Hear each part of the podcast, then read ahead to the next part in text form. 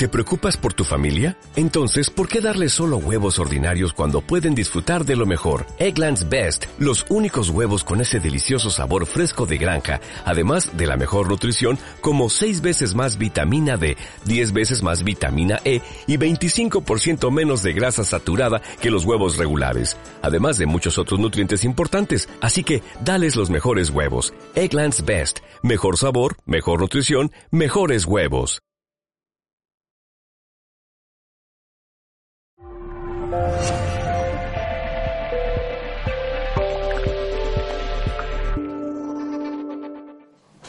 ¿Por qué? Porque se necesita tanto el azúcar, el dulce, el pastel, el chocolate, todo lo que es dulce. ¿Por qué? ¿Qué, os imagináis que pasa ahí? ¿Qué carencia tendremos? ¿Eh? Para que se convierta en energía. Sí, pero mira, mm, eh, el azúcar que necesita el cuerpo para convertirlo en energía no es el azúcar rápido. No es. Esto es lo que habría que diferenciar y reconocer. El azúcar de reserva que necesita tanto el sistema nervioso como el cuerpo son glúcidos de cadena lenta. No están en el chocolate, ni en el bollo, ni en el curasán, ni en el donus. No. Están en los cereales, que se comen refinados, con lo cual ya no lo tiene. Están en las verduras, sobre todo en las dulces. ¿eh? Eh, ahí es donde está realmente los azúcares que necesita el cuerpo. Ahora, si nosotros esos azúcares no se los suministramos al cuerpo, el cuerpo te va a pedir azúcar de forma ya, inmediata. Ahí está el chocolate, ahí está el bollo y ahí está el pastelito. ¿Sabe? Ahí está. Y precisamente ese tipo de azúcar es el que va a dañar al aparato digestivo. Bueno, no solamente al digestivo, ¿eh?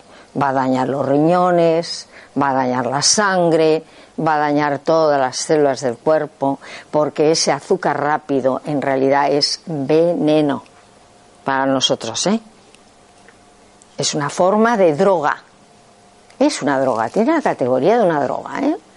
Lo que pasa es que la droga no, generalmente nos mata de una manera muy rápida y el azúcar va poco a poco, poco a poco, pero también te lleva al mismo sitio.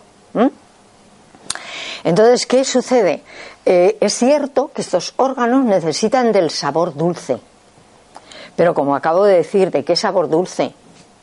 Por eso lo que nos viene maravilloso ahí para comer, por ejemplo, es cosas muy caldosas de cuchara, platos de sopa, eh, mm, de cremas con verduras dulces, postres hechos con verduras dulces. ¿eh? como nosotros en la cocina, zanahorias estofadas que llamamos zanahoria bombón, eh, calabazas al horno, em, pasteles hechos con una base de calabaza.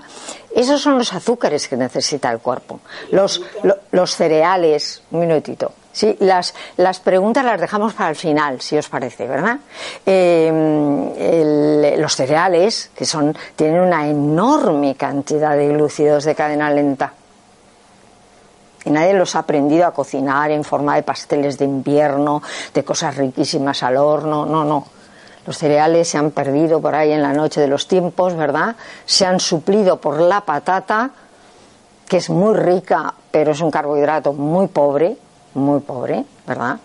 Eh, la mejor cualidad de la patata es que en realidad cuando la trajimos de, de América, pues ayudó a salvar épocas de hambre, en, Europa, eso tiene mucho mérito, porque la patata da más de una cosecha al año, los granos no.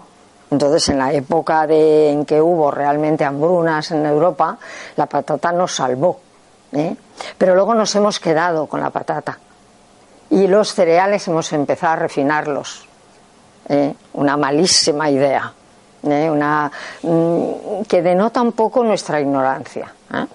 Entonces, de alguna manera, aquí eh, todo el producto más llano, más concentrado, como los quesos, los huevos, el pan, eh, pescados a veces azules, como el atún, No estoy hablando de sus propiedades nutritivas. ¿Se ve? Pueden tenerlas. Maravilloso. No estoy hablando de eso. ¿eh? Estoy hablando de la carga energética. ¿Qué, qué, qué efecto va a tener en nosotros? Y ese efecto yo os invito a que lo investiguéis cuando lo comáis. ¿Vale? Las sardinas, los boquerones, ¿eh? todo ese pescado azul y chiquitito, ¿verdad? Tremendamente el páncreas, ¿eh? Claro, es para comer de vez en cuando, como una cosa extraordinaria y con mucha medida, ¿sí? Pero yo os invito a que lo experimentéis, que no os quedéis con que esto es una teoría. Hay que experimentarlo en el cuerpo. Hay que decir, bueno, vamos a ver, hoy voy a comer sardinas. Vamos a ver luego cómo estoy emocionalmente por la tarde.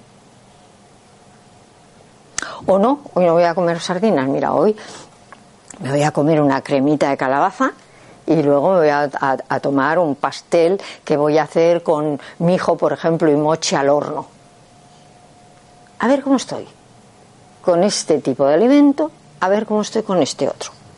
Esto hay que experimentarlo, porque si no, esto puede ser una teoría. ¿Se ve? No, no. Lo suyo es empezar a investigarse. ¿De acuerdo? Lo mismo pasa con el queso. ¿eh?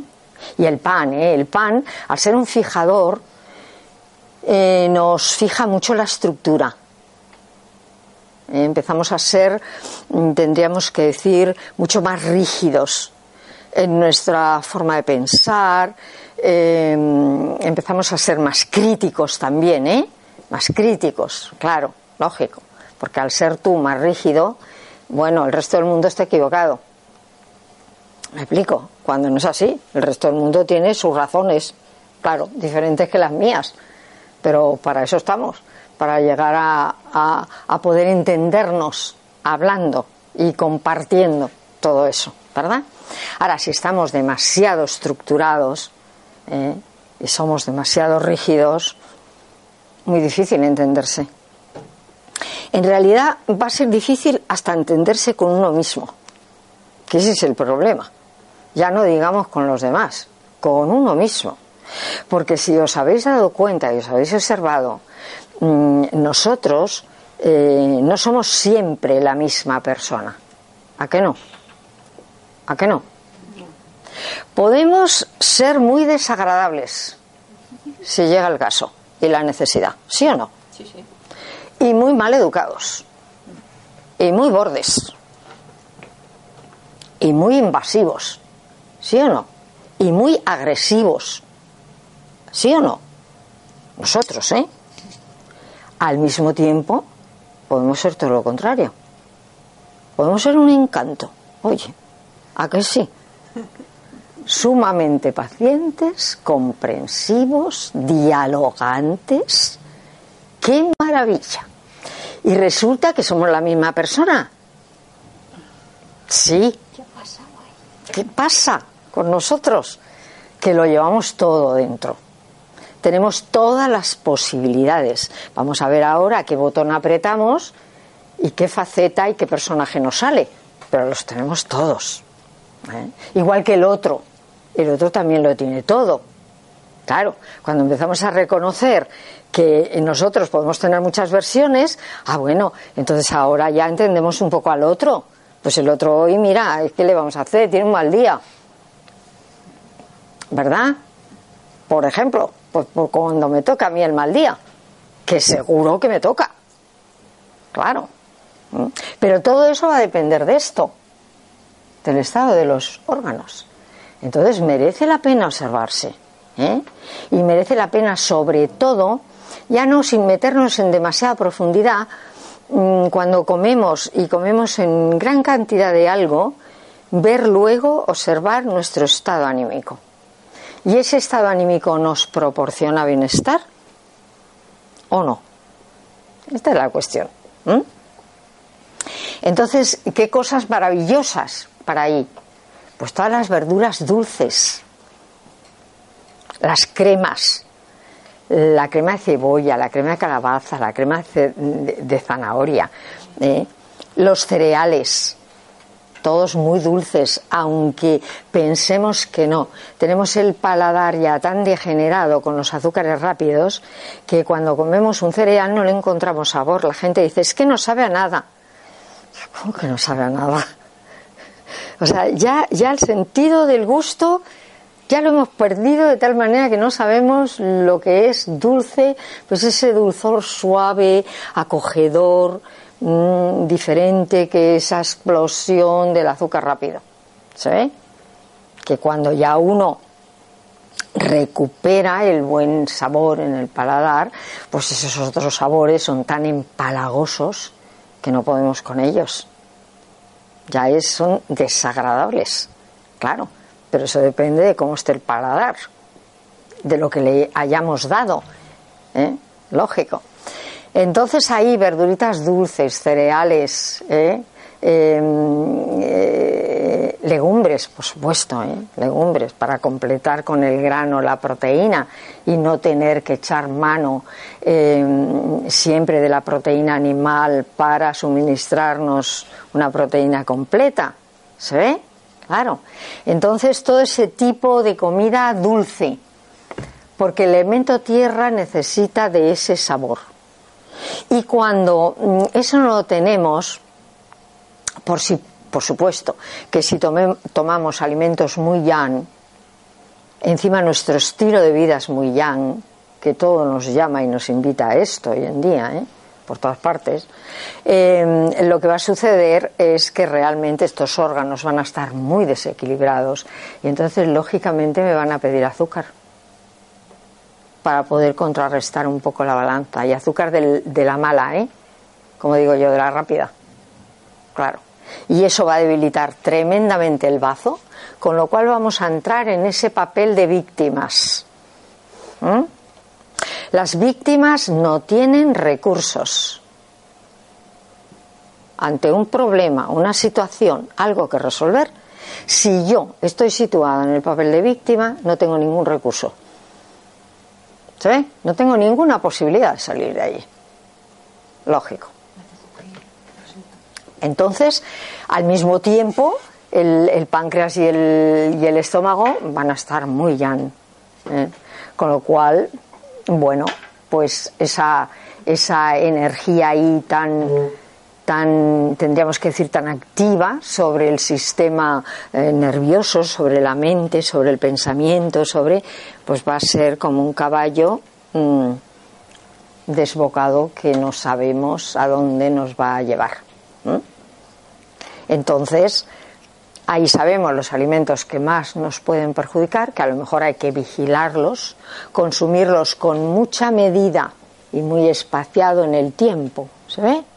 y además vigilar el efecto. Y también tenemos los alimentos que pueden ayudar a relajar.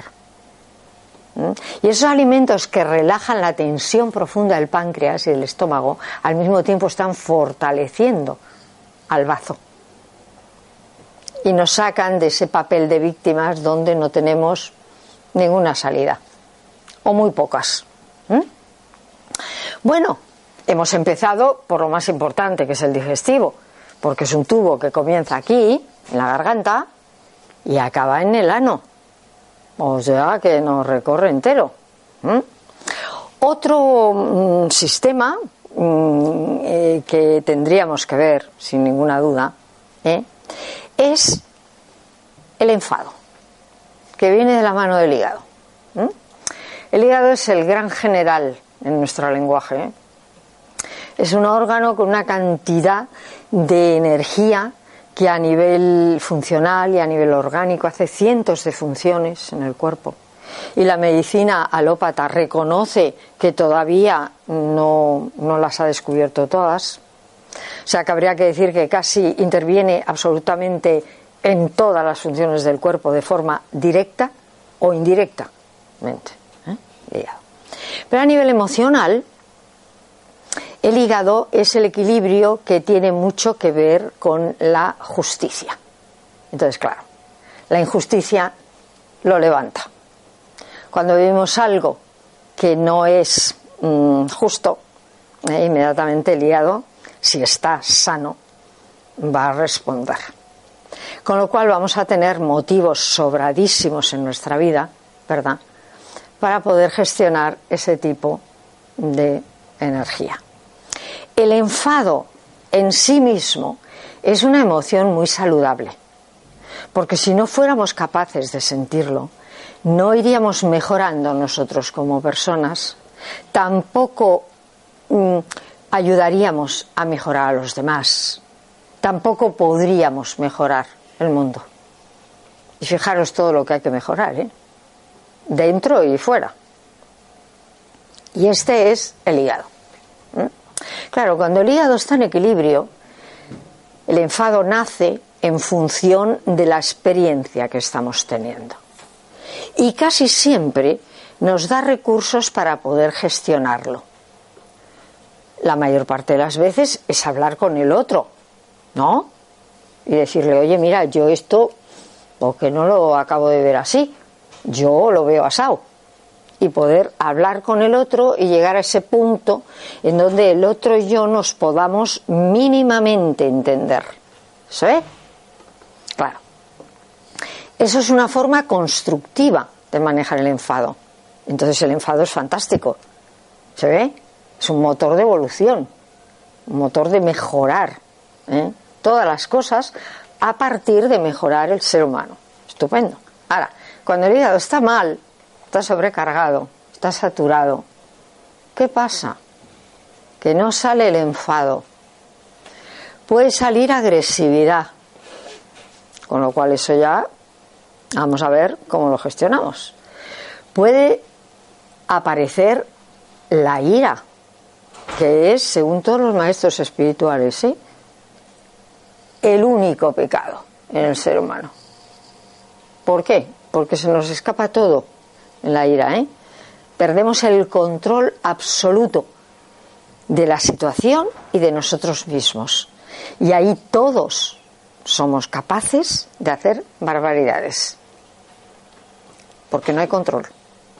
La ira es una energía de fuego, como el hígado, ¿eh? el hígado siempre viene así, con esta energía tan fuerte para arriba, y nubla completamente la visión, nubla la razón, Ahí no, hay razones.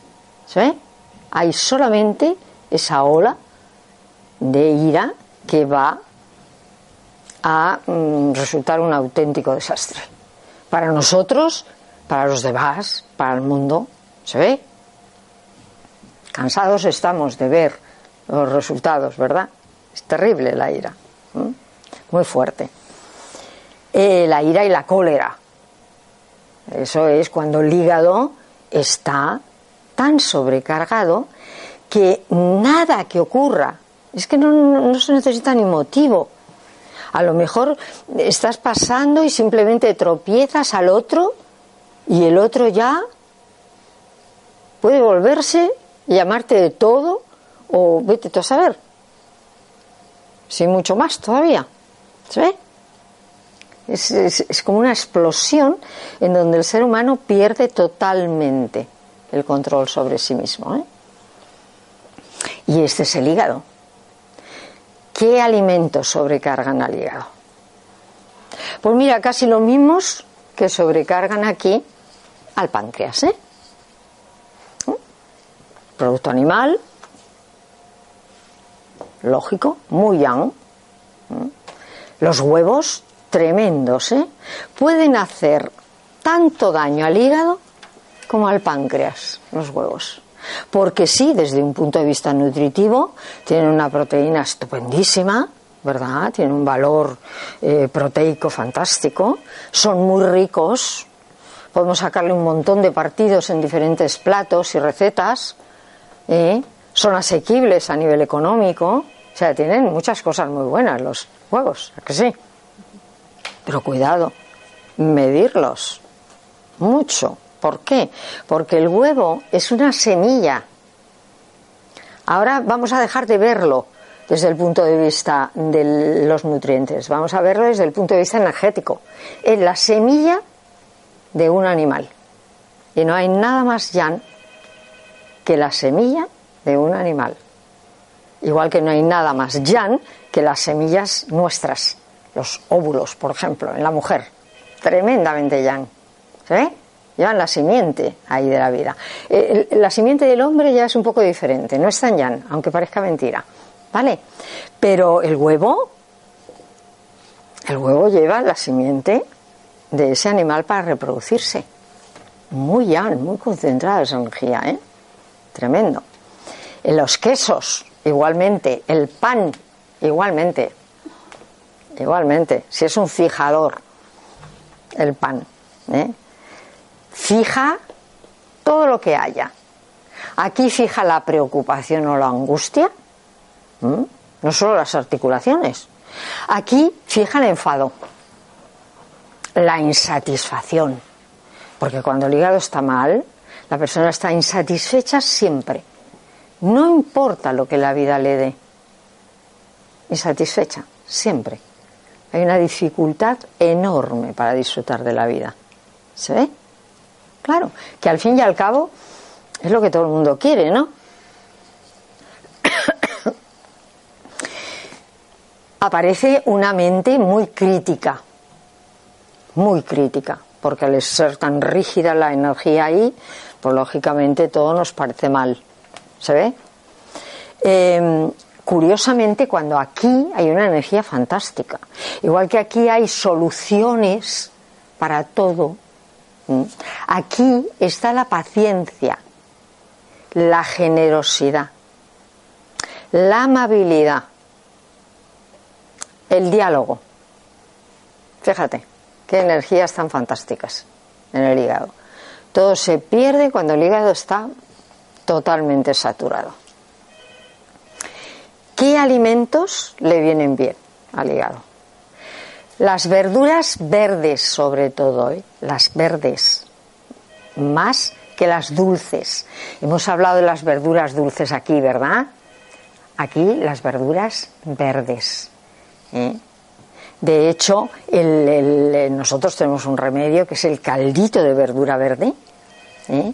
cuando el hígado está muy saturado y hay que relajar a la persona. ¿no? Que a veces la persona cuando tiene muy mal carácter dice, yo es que soy así. Yo le digo, no, no, tú no, tú no eres así. Así es tu hígado. Cambiamos el hígado, cambias tú y tu carácter.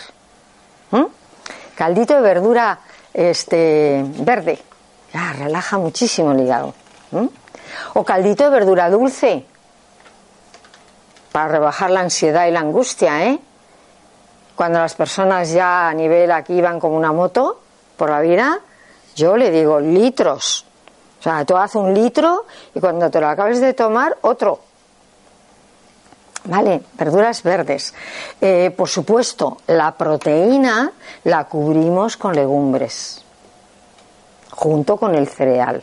A nivel de cereal, por ejemplo, la cebada maravillosa para el hígado, ¿eh? la cebada, cebada, sí. Hipócrates, en sus tiempos, cuando le llegaba un enfermo, el primer remedio que le ponía, antes de hacer nada más, ¿eh?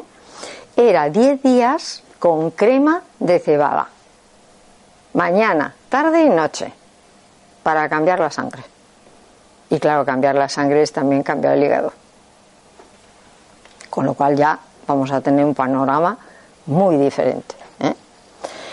La cebada, este, en, legumbre la lenteja, maravilloso. ¿eh? Y muchísimas verduras, sobre todo verdes. Verdes y de, y de tallo y de hoja, más que las redondas y las dulces, que son las que utilizamos aquí. ¿Se ve? Aquí utilizamos de raíz como la zanahoria, la cebolla, la calabaza. ¿vale? Aquí no, aquí el puerro, mm, el apio, este, la col, eh, todo lo que son hojitas, tallos, todo este tipo de energía. Y ahí cambiamos completamente el estado emocional de la persona. La persona se vuelve muchísimo más tranquila, menos crítica, tiene más paciencia. Mm, eh, de hecho, una característica muy, muy importante del hígado es la generosidad y la suavidad. La suavidad. ¿Mm? Claro, es un órgano que mm, trabaja en cientos de frentes, ¿se ve? Tiene una energía súper hermosa y muy creativa. Es una pena tenerla ahí secuestrada, dándonos un estado de ánimo agrio, nunca mejor dicho, ¿eh? ¿Verdad? Crítico, que nos amarga la vida a nosotros y a los demás. Qué lástima, qué pérdida ¿eh? de una energía que es tremendamente creativa y maravillosa. ¿eh? Y que además está siempre en abundancia, porque el, hígado tiene una energía increíble. ¿eh? Es el gran administrador, reserva muchas sustancias junto con el páncreas. De hecho, tiene una gran influencia sobre el páncreas a la hora de equilibrar niveles de glúcidos en sangre con lo cual tiene una influencia enorme en nuestro estado de ánimo. ¿eh? Porque claro, cuando los niveles de azúcar en sangre están así, nosotros estamos así. ¿Se ve? Y ese es el objetivo. El objetivo es mantener un nivel de vitalidad equilibrado y constante desde por la mañana hasta por la noche. Y este, vamos a ver si nos da tiempo, aunque sea muy rápidamente, ¿verdad? a hablar de otro, otro, otra emoción. Todas no las podemos tocar, todas son fundamentales, ¿eh? claro. Porque, como he dicho, esta nos puede causar la muerte, la muerte así, rápido, ¿eh? instantáneo, ¿eh? y esta nos puede causar la muerte mm, con el tiempo. Pero a mí me ha parecido estas eh, tres las más importantes para tocar ahora, porque es quizá de lo que más adolecemos lo que más necesitamos es tener recursos para empezar a saber cómo gestionar. ¿eh? Este, el pulmón, la tristeza. ¿eh? Esta energía, cuando la dibujamos, es una energía muy llana. ¿eh? La dibujamos así. Muy llana. Esta es una energía diferente, más fluida. Esta es una energía que va hacia el mundo con una fuerza impresionante. Esta es una energía que se puede desbordar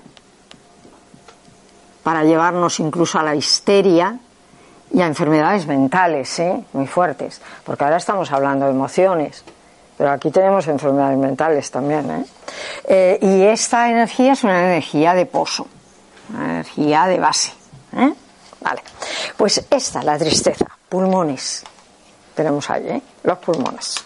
También el intestino grueso, que hace pareja. Pero sobre todo pulmones lo más importante. ¿eh? Y la, tristeza es una mm, emoción que cuando estamos viviendo algo que nos causa profunda pena, es estupendo poder sentir tristeza. Y es estupendo poder llorarla. O sea, que nadie vaya por ahí de fuerte por la vida sin llorar cuando hay que llorar. Cuando hay que llorar, hay que llorar. ¿eh? Como digo yo, con prestigio, además. Con ganas. Es la única manera de desocupar eso, de sacarlo fuera, de una manera muy saludable. ¿eh? Ahora bien, eso es cuando hay un motivo para estar triste. ¿Sí? Ya está. Pero eso pasa porque las emociones son como nubes en el cielo. Nosotros somos como la montaña. ¿Verdad? Y la montaña ve cómo las nubes pasan, pero no se queda con todas las nubes, no se queda con ninguna. ¿Se ve? Claro, esa es la salud emocional. ¿eh? Tengo que saber gestionarlas para no quedarme con ellas. Las vivo en ese momento, ¿vale? Y ahora eso se va, ¿verdad? Y hoy puedo estar muy triste por lo que sea y mañana vuelvo a sonreír. ¿A que sí? Claro vuelvo a sonreír. Entonces, ¿qué ocurre cuando la tristeza se queda? Cuando no la hemos llorado, cuando no la hemos reconocido, no le hemos puesto nombre, no nos hemos permitido estar tristes. ¿Se Ya empieza porque de pequeñitos, a lo mejor nadie nos ha enseñado que tenemos derecho a estar tristes y a llorar. Muchas veces eso se ha reprimido en los niños ¿no? En, los niños más que en las niñas, ¿verdad? Porque los padres de antes, cuando la niña lloraba, bueno, era una niña, Pero cuando lloraba el niño, decían, oye tú, eso lo dejas para tu hermana, los chicos no lloran. Y ya los hombres se han acostumbrado a que no pueden llorar. Bueno, ¿esto qué va a ser? La tristeza, cuando se queda, se queda sobre todo de la mano del pulmón. Y el pulmón es el órgano que nos conecta directamente con la vida a través del aliento. Nosotros podemos pasar varios días sin comer y seguir vivos, ¿eh? Muchos días podemos pasar sin comer. Podemos pasar varios días sin beber y no nos morimos. Pero no podemos pasar ni dos minutos sin respirar porque nos morimos. Pulmones es el aliento de la vida. Es como eso que llamamos universo o que llamamos Dios o que llamamos la vida, como cada uno prefiera llamarlo, como eso nos atraviesa. Ese es el aliento, ¿eh? que entra y que sale constantemente.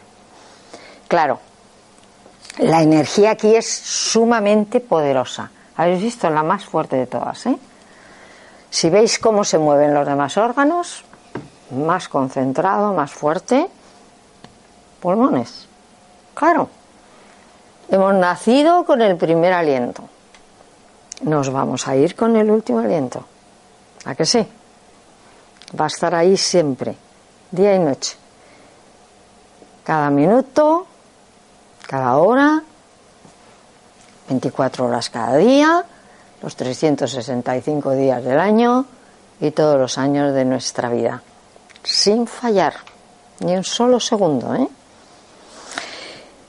Cuando los pulmones trabajan equilibradamente, no va a faltar oxígeno. Cuando hay demasiada tristeza acumulada, sin haber sido ni llorada, ni expresada, ni gestionada, ni reconocida, ¿qué va a ocurrir? O nos hemos quedado con la tristeza ahí, ¿eh? Te hablas con las personas y se acuerdan de, lo que les pasó hace 10 años con aquella persona, de la experiencia que tuvieron. Está todavía vivo eso ahí, esa memoria, funcionando. Tremendo. ¿eh? Es como si siguiéramos conservando una comida que hemos comido hace tres meses. ¿Qué pasa? Porque ya estaríamos muertos, sin duda, ¿no? Pues esto es igual a nivel emocional. Y esas emociones ahí colapsadas, ¿qué es lo que hacen en los pulmones? Que van cerrando la capacidad pulmonar. Van cerrando incluso las costillas, el tórax, donde los pulmones están situados. ¿eh? Van cerrando. ¿Por qué? Porque cuando nosotros atravesamos una situación de tristeza, claro, la tristeza puede ser por una tontería cualquiera o puede ser porque perdemos a la persona más querida en nuestra vida. ¿Se ve? Esa tristeza puede ser en ese momento, cuando llegamos a límites muy extremos, puede ser muy agresiva para el cuerpo. Entonces, ¿qué hace el cuerpo que tiene sus mecanismos de defensa? Cierra las costillas para que haya menos oxígeno en los pulmones. ¿Qué pasa en ese momento? Que eso nos ayuda a poder atravesar la situación sin morirnos. ¿Se ve? Sufrimos menos. ¿Por qué?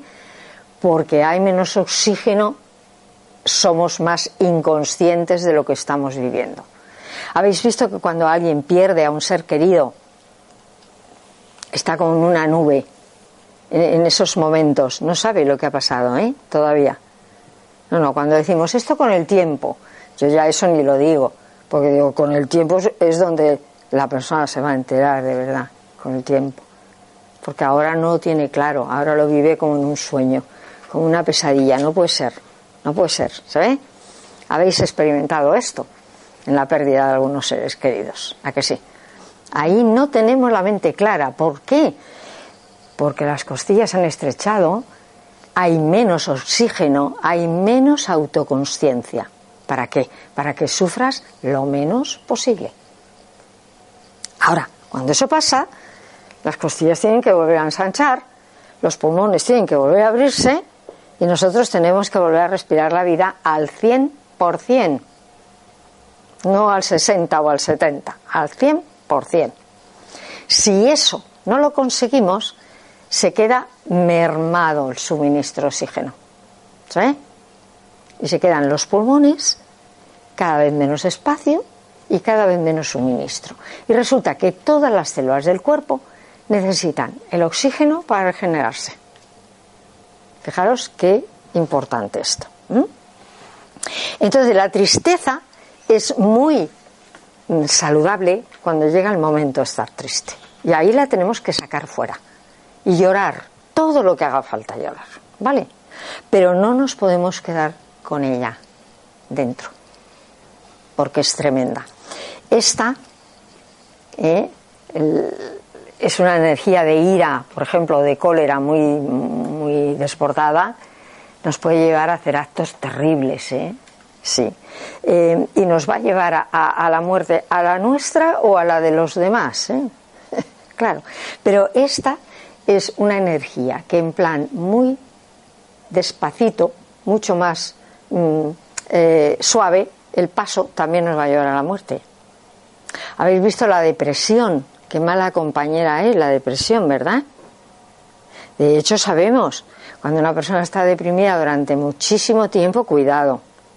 Cuidado porque el sistema inmune está dejando de funcionar. Y ahí puede, puede ocurrirnos de todo absolutamente mm, a nivel de enfermedad cosas muy serias. ¿Por qué? Porque no tenemos ganas de vivir. Y si no tenemos ganas de vivir, porque el sistema inmune se va a molestar. No necesita molestarse. ¿Se ve? Por eso es tan, tan gordo lo de la depresión. ¿Se ve? ¿Qué alimentos potencian eso? Los lácteos, tremendos. Claro, porque los lácteos producen moco, ¿verdad? Después flema y después grasa. Aquí en pulmones y aquí en intestino, en las tripas, con lo cual podemos esperar cantidad de problemas a nivel de salud, pero sobre todo a nivel emocional, ¿eh? esa tristeza se asienta ahí. Hay todo menos una mente clara. ¿Se ve? Hay una mente totalmente nublada, llena de moco. Esa es la palabra. ¿Por qué necesitamos tomar leche? Una vez que hemos cumplido los dos años y nos han ya quitado la teta de mamá. A partir de ahí no digerimos la leche, ¿eh? Nadie la digiere. Algunos preparados de leche que van fermentados los podemos digerir porque ya van fermentados, ¿sabes? Pero la leche no. ¿Qué hay detrás de la necesidad de los lácteos a nivel emocional? ¿Qué estamos buscando? ¿A alguien se le ocurre? Mi cobijo materno. La teta de mamá. ¿Vale? Somos todavía ese niñito o esa niñita que necesita la teta de mamá para sentirse consolado. ¿eh? Con lo cual significa que ahí estamos agarrados a un tipo de patrón todavía muy infantil. No queremos madurar, no queremos ser adultos. No, a nivel inconsciente no queremos. Ese es el consuelo de la leche. ¿eh? Pero el ser humano no necesita leche a partir de los dos años. ¿Sabe? Otra cosa es que la quiera tomar por un gusto. ¿eh? Pero cuando hay necesidad, porque hay gente que tiene necesidad, ¿eh? y precisamente eso es lo que tapona el pulmón y aparece ahí la nostalgia, incluso de la teta de la mamá. ¿Se ve? Y de aquella época buena en que éramos niños y felices, o que éramos jóvenes, guapos, ricos y, y encima teníamos novio o novia. ¿Verdad? Todas esas nostalgias que hay por ahí aparecen. Todos los momentos mejores que este. No, hay ningún momento mejor que este. Ninguno. Este es el mejor momento de nuestra vida. ¿Sí o no? Claro. Sí, el mejor. es mejor, porque es el único que tenemos ahora. Lo demás ya no es. ¿eh? Pues todo eso va creando un, tipo de energía que a nivel emocional alimenta no solo la depresión, la depresión, sino la nostalgia por esos tiempos, por esos momentos, por ¿se ve? Entonces empezamos a pensar que todo fue mejor que es ahora. Cuando realmente el poder lo tenemos ahora. El poder de cambiar cosas, el poder de comprender cosas, el poder de poder, el, poder de poder cambiarlo cuando lo entendemos. ¿eh? Entonces los lácteos, tremendo aquí, sobre todo, ¿eh? no solo la leche, todos los lácteos, todos están aquí. El azúcar también, ¿eh? Mucho cuidado ahí. Y el producto animal. Por eso hay tantísimo cáncer de pulmón y de intestino grueso, ¿eh? Producto animal. ¿Por qué?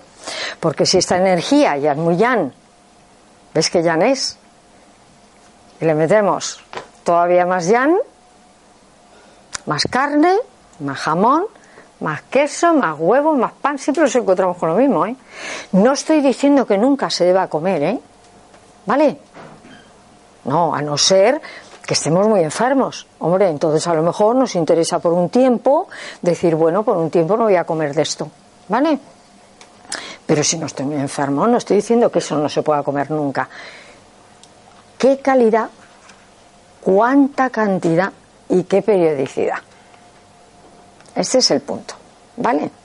Y aquí, pues alimentos muy hidratantes, muy frescos, porque aquí el clima es la sequedad, con lo cual no queremos comidas secas, contraídas, saladas, ahumadas, enlatadas.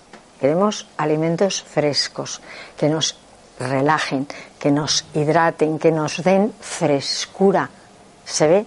porque esta energía, si está muy colapsada, envejeceremos muy rápidamente. ¿eh?